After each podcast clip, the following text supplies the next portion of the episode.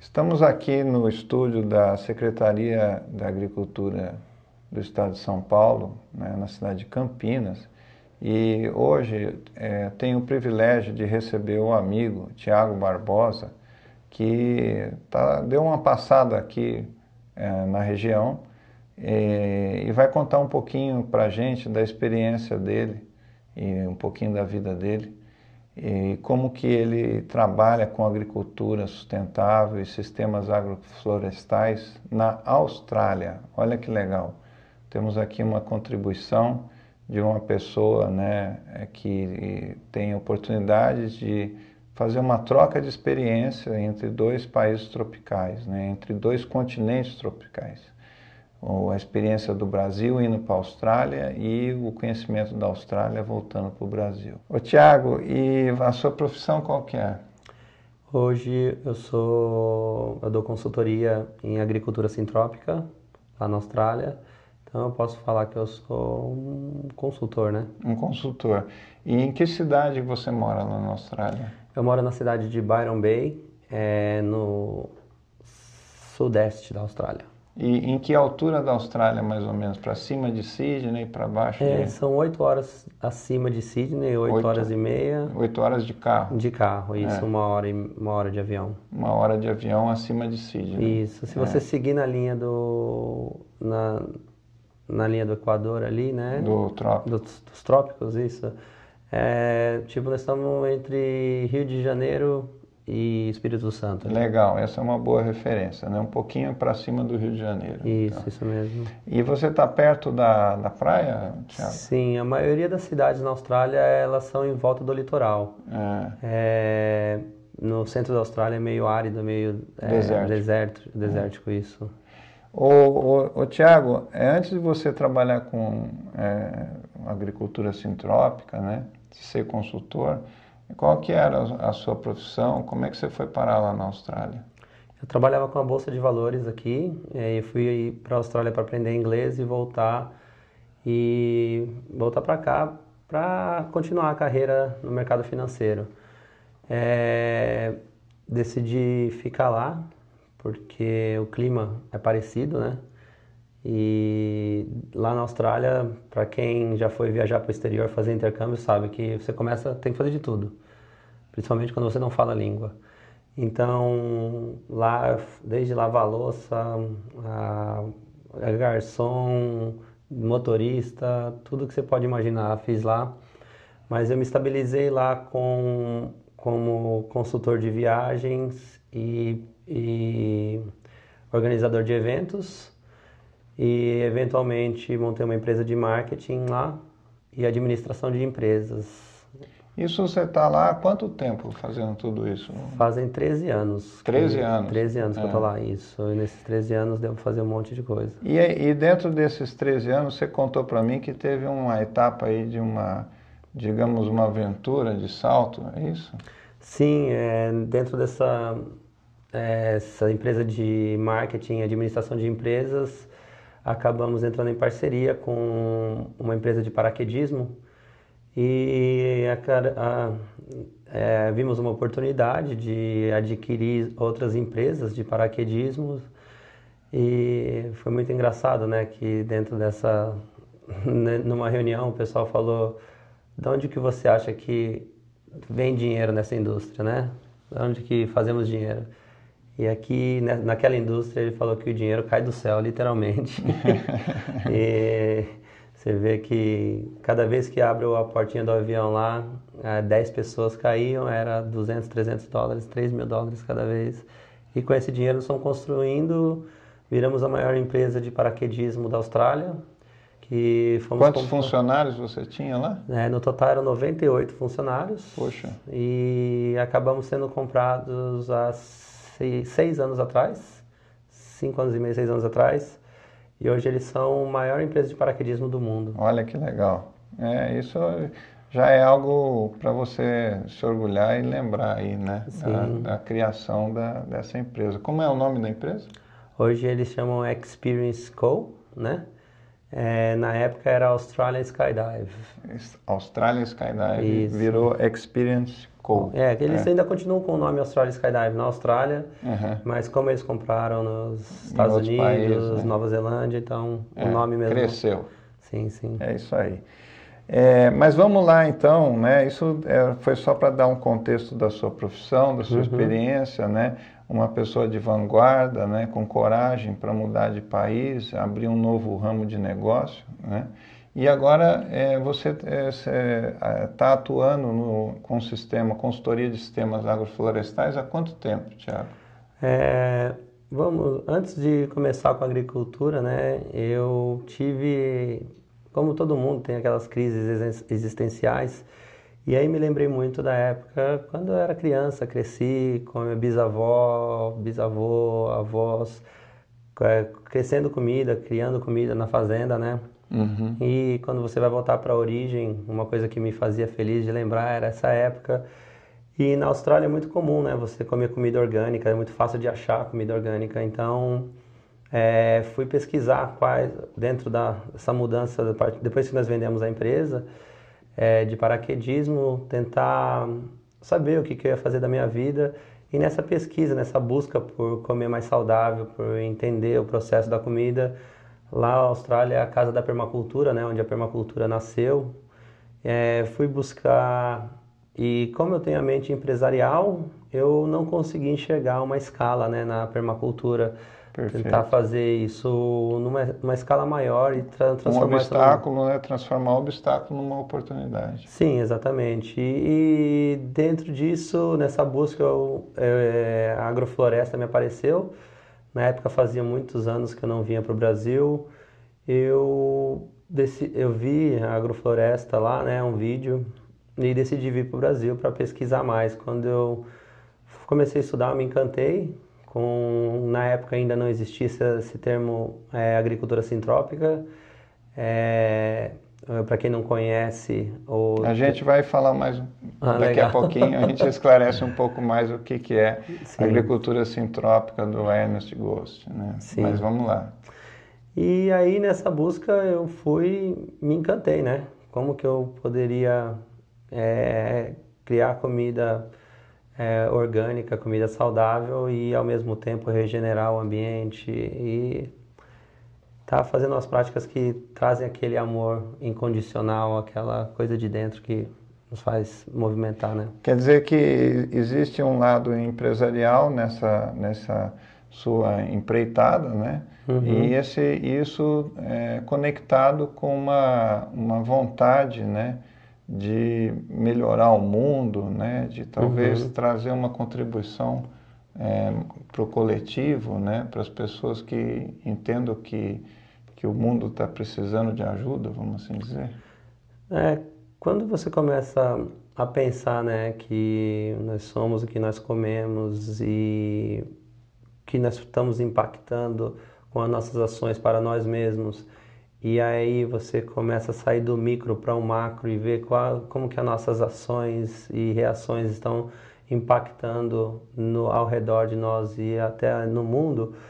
E você começa a questionar, né? É, o que, que eu posso estar tá fazendo, o que, que eu posso melhorar, o que, que eu posso me mudar para realmente mudar no mundo. E aí eu me encontrei, né? Que a Agrofloresta faz isso. É. Sem dúvida, a agrofloresta faz isso, é uma verdade. Ô Tiago, e você estava me contando que num caso do, de um produtor lá de avocado, é isso? Sim. É, conta um pouquinho a história dele, como que funciona a dinâmica e principalmente a relação de mão de obra, né? Qual que é a dificuldade que eles têm lá?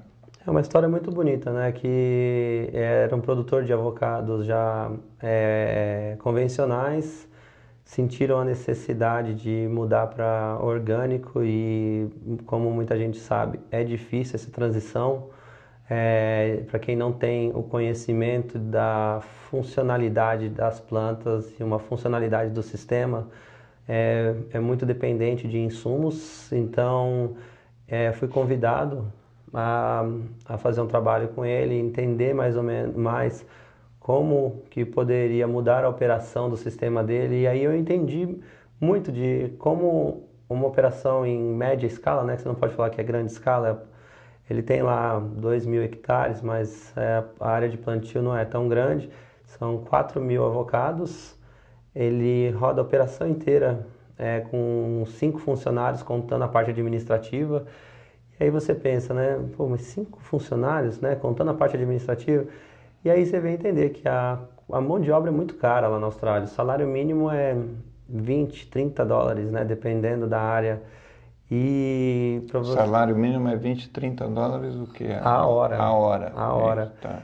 E, e o, lembrando que o dólar é o dólar australiano. O dólar australiano, não é, é o dólar americano. É, né? No momento hoje ele está 2,70, 2,80, às vezes varia 2,90 né? É, reais. E aí você tem, tentando entender a realidade do produtor, é, as máquinas são acessíveis, né? tem acesso a máquinas lá. Uh, qualquer produtor de pequena, média, grande escala ali, eles realmente o foco lá é como mecanizar, né? Como fazer o processo ficar mais é, rápido, né? Por, por, pela falta de não tem como você pagar um, vários funcionários. Aqui no Brasil, quando você entra até num restaurante, você vê lá 8 ou 10 funcionários atrás. Lá não existe isso, né? E tentando entender essa realidade desse... Quer dizer, já é uma cultura das pessoas considerar, né? que a, a, o trabalho é mecanizado. Né? Sim, é, tem que otimizar o tempo. Se tudo é por hora lá, então você tem que otimizar o tempo do, das pessoas que estão trabalhando com você para poder fazer o máximo de coisas possível. E motivá-las também até uma meritocracia, né? Ter um Sim. resultado maior para que aquele tempo ainda seja mais é, bem aproveitado. Bem aproveitado. Então, entendendo a realidade desse produtor, ele, ele contrata mais pessoas na época da colheita, né? Mas é, são de abril, no caso lá é de abril, maio até. É, tem a parte forte da colheita, que é de abril, maio até agosto, assim, mas ele tem ele contrata muito poucos funcionários e aquilo me, me fez pensar muito né na como que você consegue rodar uma operação e aí eu fui perguntar né mais adiante mais a fundo quanto que ele rodava ali, né? Quanto que é o faturamento de uma empresa dessa, né? E aí de 4 ele, mil... 4 mil abacates, 4 mil avocados, né? E aí ele falou que gira num ano bom, razoável aí, entre 1 milhão e meio, 1 milhão e 400 dólares australianos. E aí você pensa, pô, cinco funcionários, né? Aí você já começa a fazer as contas, né? Pô, dá para fazer um retorno bom é, com muito isso, bom. né? Muito é. bom. É... E aí você pensa, você, você quer crescer? Não, ele falou, a minha operação é redonda aqui, eu só preciso melhorar meu abacate para me ter menos insumos. E para mim é muito inspirador de saber como que eu vou lidar com o produtor e andar no passo dele. Porque não adianta complexificar muito, né? Quando você vai trazer um sistema agroflorestal que vai trazer muitas, muito outras, intenso, né? muitas outras culturas, né? E aí eles meio que assustam, né? Então fomos aos poucos, né? O que, que nós podemos fazer? Entendendo o abacate, ele é de um, como todas as outras plantas, ela é de um sistema de floresta. E colocamos o abacate onde ele pertence, né? Embaixo de uma outra árvore, é, que realmente precisa de sombra na época da floração. Então em, em, é, colocamos o eucalipto. É, entre o abacate, nós colocamos a banana, e embaixo do abacate nós colocamos a produção de gengibre, cúrcuma e abóbora.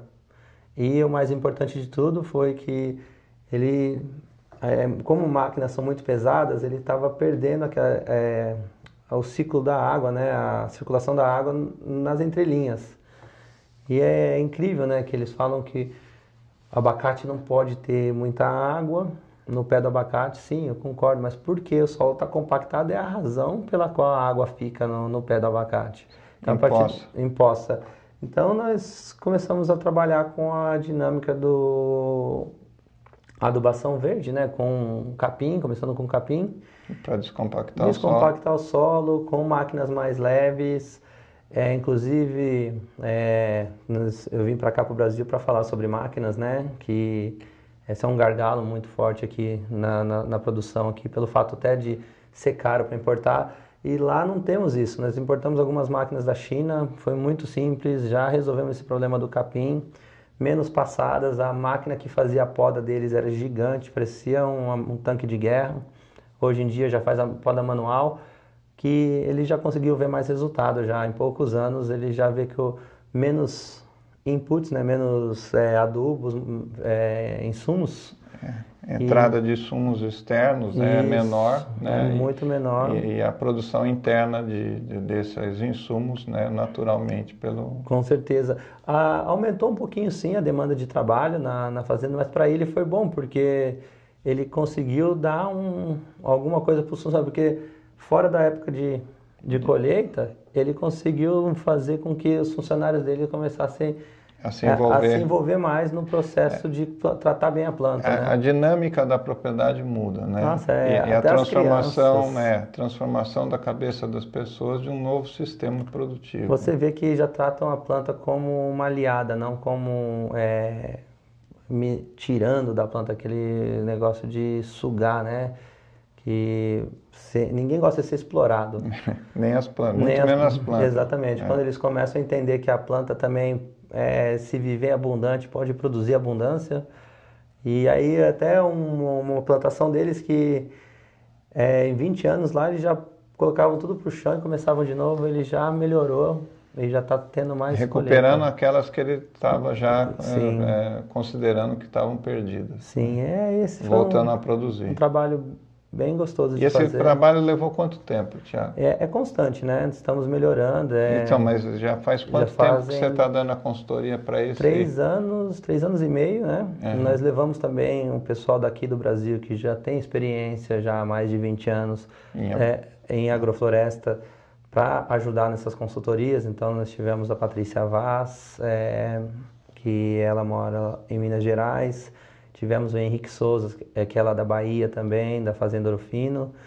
E é esse, é o trabalho de, na verdade, mudança de paradigma, né?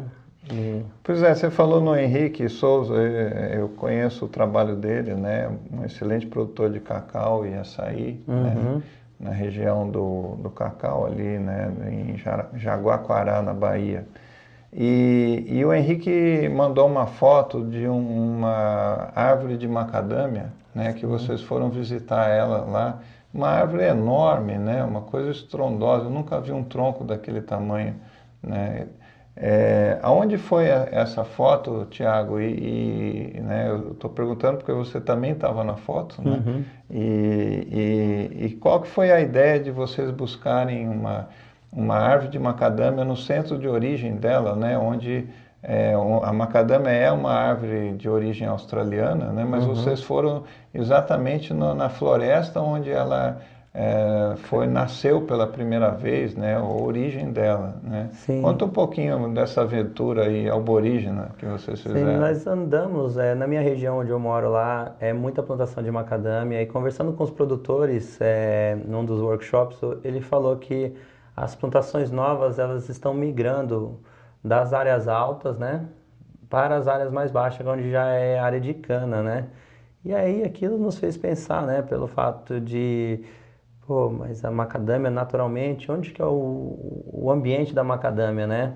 E aí ele falou que estão mudando porque já está faltando água nas áreas mais altas e, e lá tem muito programa de é, tentar fazer com que as não tenha tanto que eles chamam de runoff, né? Aquela, é, os resíduos da agricultura acabar nos rios e poluir os rios e vai chegar no oceano e, e, e acaba até matando os corais, né? Uhum. E tem uns programas muito bons lá e eles estão migrando dentro dessa, entrando mais ainda no, na área baixa, onde é a, a água, né?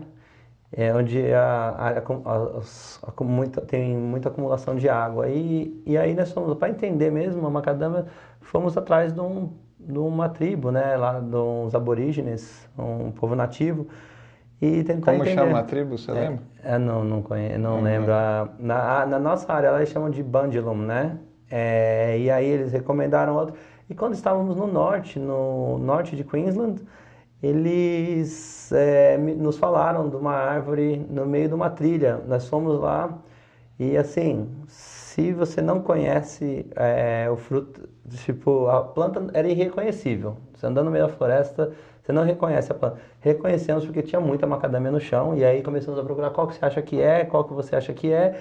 E aí achamos a planta. Então, a estrutura da da árvore em si, até por surpresa, para surpresa de muitos produtores mesmo, quando mostramos lá, porque nós conhecemos a macadâmia como uma, uma abacateira, assim, como uma Isso, manga, né? Uma manga. E na verdade não, a, a macadâmia ela é ela- a- essa crescendo selvagem, ela é retinha, o tronco retinho e lá em cima, 20, 25 metros, ela abria a copa, então tinha muita planta embaixo dela e Um algumas subbosque, e algumas formado. plantas é, em cima dela também. E, e, e essa árvore, é, ela tinha mais ou menos quantos anos? Dava para Ah, imaginar? dá, dá para ver que era mais de 20 anos, mais de 20, 30 anos, É. né? Pelo fato do tronco dela ser bem grosso.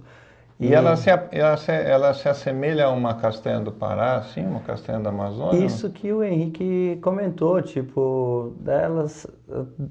É, o processo dela é igualzinho à castanha do Pará, né? Que legal. Que não precisa de máquina para colher, porque elas caem, Cai? né? Uhum. E dá para criar muitas outras culturas, tanto em cima como embaixo. Então dá para Ah, tinham árvores acima dela tinha ainda? árvores acima dela. Então, Olha. se você está pensando, no caso lá, esse produtor que nos chamou, né, para mostrar, ele ficou encantado pelo fato de ver que é por isso que a macadâmia precisa de tanto insumos, porque está faltando muita coisa em volta dela ali para dar aquele suporte, aquele, aquelas condições que a planta precisa para ser uma planta saudável.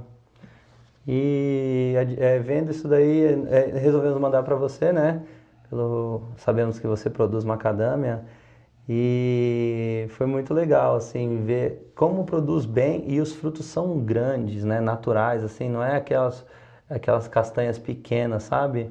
Então foi muito legal assim saber entender mais da dinâmica da planta e Diferente do que vocês estavam habituados a, a ver. e até mesmo na plantação de macadâmia que nós fomos, é, a planta que produz uma castanha daquela ali, né, é, é muito insumos para poder chegar no ponto daquele.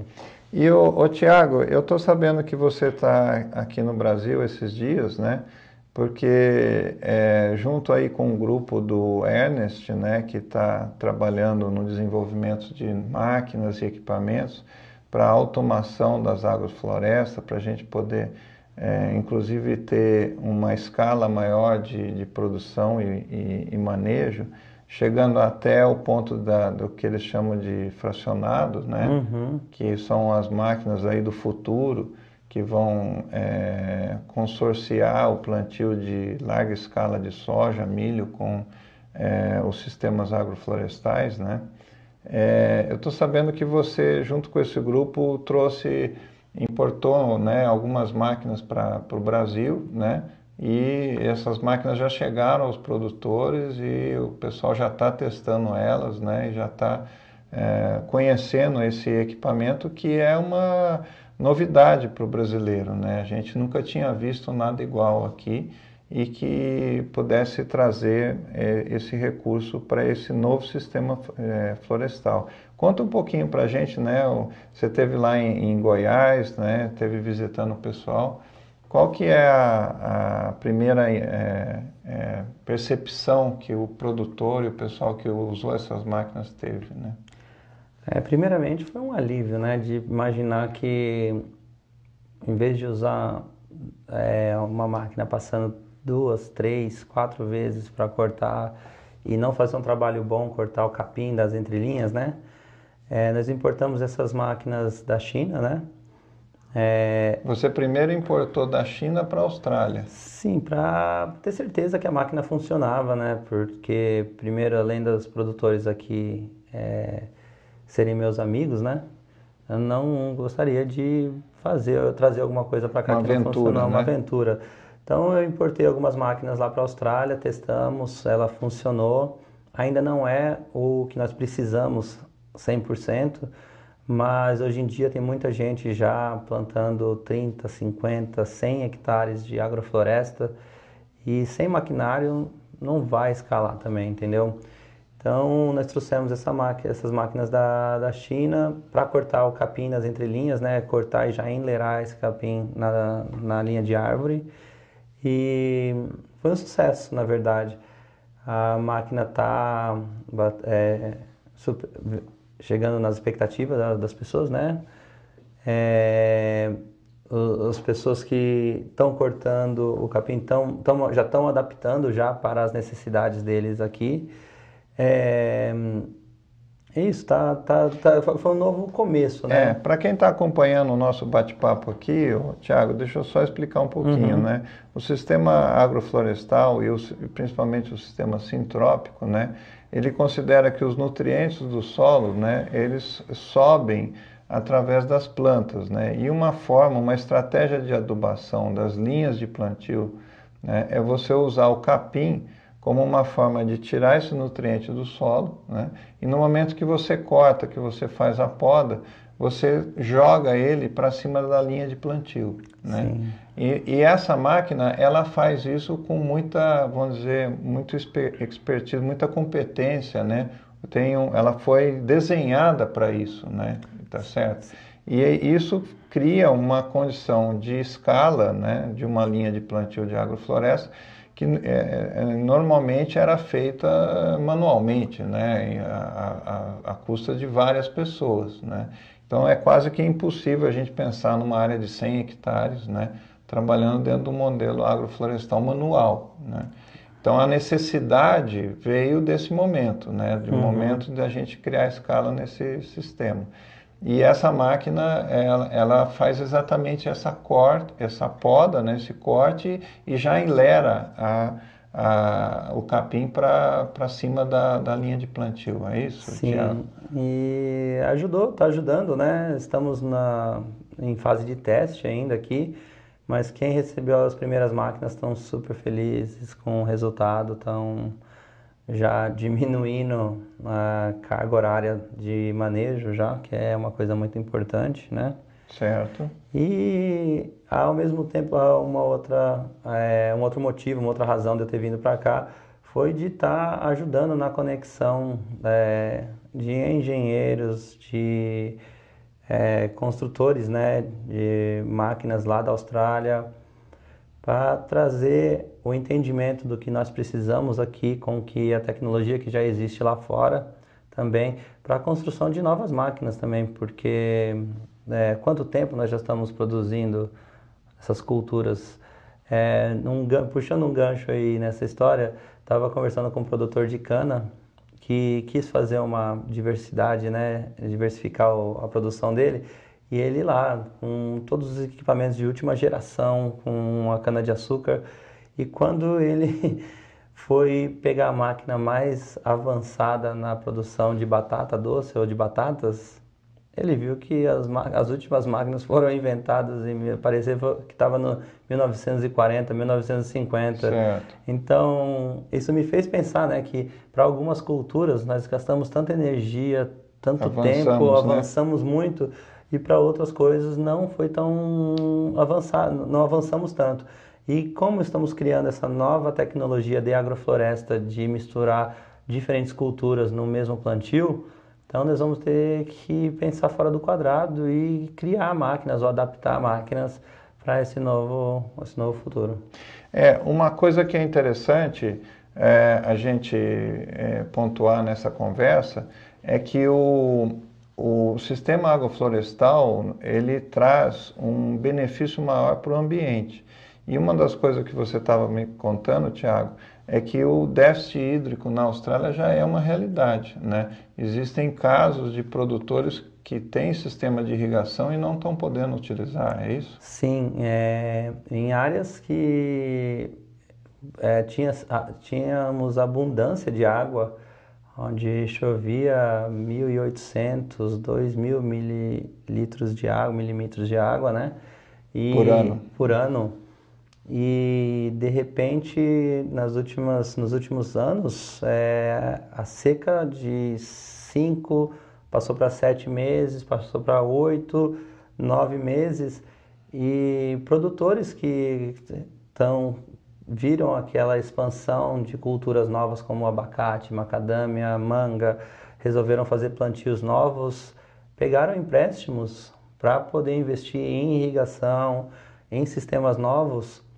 E quando você pensa em plantar 5 mil, 10 mil mudas numa muda de é, macadâmia a 20, 30 dólares a muda, você faz as contas, né? Quanto que isso não custa? São milhões, mais o custo de irrigação, furar poço. E aí, de repente, a água começou a acabar, o governo localiza, os governos locais começaram a parar com a irrigação, pedir para os agricultores parar com 80% da irrigação. 80%? 80% da irrigação. E aí você vê que produções que necessitam acostumado a receber água todo dia já não estavam recebendo mais. E aí muita gente perdeu muito dinheiro, isso daí perdeu muita, é, muito investimento, né? É, ele tinha planejado uma produção e essa produção... Não chegou nem a produzir, né? É, isso. E aí é que entra o sistema agroflorestal, né? Quer dizer, a partir dessa necessidade, né, uma proposta de um novo, uma nova metodologia de sistema para produzir, onde no sistema agroflorestal a, a reserva de água é maior, né? E foi muito é, interessante de ver que nessa mesma região, onde tudo estava marrom, né, cinza por falta de água, o nosso sistema experimental de seis acres lá, fantástico. verdinho, verdinho, verdinho. O pessoal parava para perguntar da onde que nós estamos tirando água para irrigar. É, tem uma fiscalização maior lá, vão achar que o pessoal está tá roubando é, fazendo água. um poço d'água lá. Né? Exatamente, e aí quando levávamos ele não tinha cano, nada para irrigar, né? É. E mostrávamos que simplesmente trabalhando com o sistema de dinâmica uh, natural, né? É, capim verde, é, eucaliptos com banana e outras frutas, e avocado e citros crescendo tudo junto na mesma linha, menos de centímetros um do outro, né? E foi muito bom. É, foi aí que nós começamos a ganhar mais momento, né? Mais é, exposição. É isso aí, Tiago. Uma pena que estamos aqui indo para o final do nosso bate-papo, né? É, o Tiago, é, que mora na Austrália, está passando alguns dias aqui com a gente e nós tivemos essa oportunidade aqui na Secretaria de Agricultura de São Paulo de conhecer e conversar com ele e saber um pouquinho da realidade de um produtor rural ou de outros produtores rurais na Austrália e a experiência de um brasileiro lá trabalhando com sistemas agroflorestais. Tiago, muito obrigado pela sua participação, pela sua visita, seja bem-vindo. E no que a gente puder ajudar também, em termos de troca de informações, estamos à disposição. A Secretaria da Agricultura conta com uma equipe técnica de desenvolvimento de sistemas agroflorestais, né? e acho que eventualmente, a gente trabalhar no, em, em, locais que estão no mesmo trópico, né? apesar de continentes diferentes, a gente está eh, é, à disposição para eh, colaborar e ajudar no que a gente puder. Tá? E eu também estou aberto, né, e disposto a ajudar também, transferir não somente informações, tecnologias, é, se alguém tiver alguma sugestão ou tiver interessado, né, em conhecer alguma alguma coisa que acontece lá para aqueles lados de Austrália, Nova Zelândia, Oceania, né? É, pode entrar em contato comigo através do é, syntropicfarmsco.com.au é, ou no Facebook mesmo, Syntropic Farms. Estamos é, aí, né, para poder ajudar. Obrigado é pela, pela, pela, oportunidade. Todas essas informações podem ser encontradas no site da Agricultura, né, é, do site da Secretaria da Agricultura de São Paulo, agricultura.sp.gov.br. Muito obrigado, um abraço a todos e tudo de bom. Obrigado. Valeu, Adinho.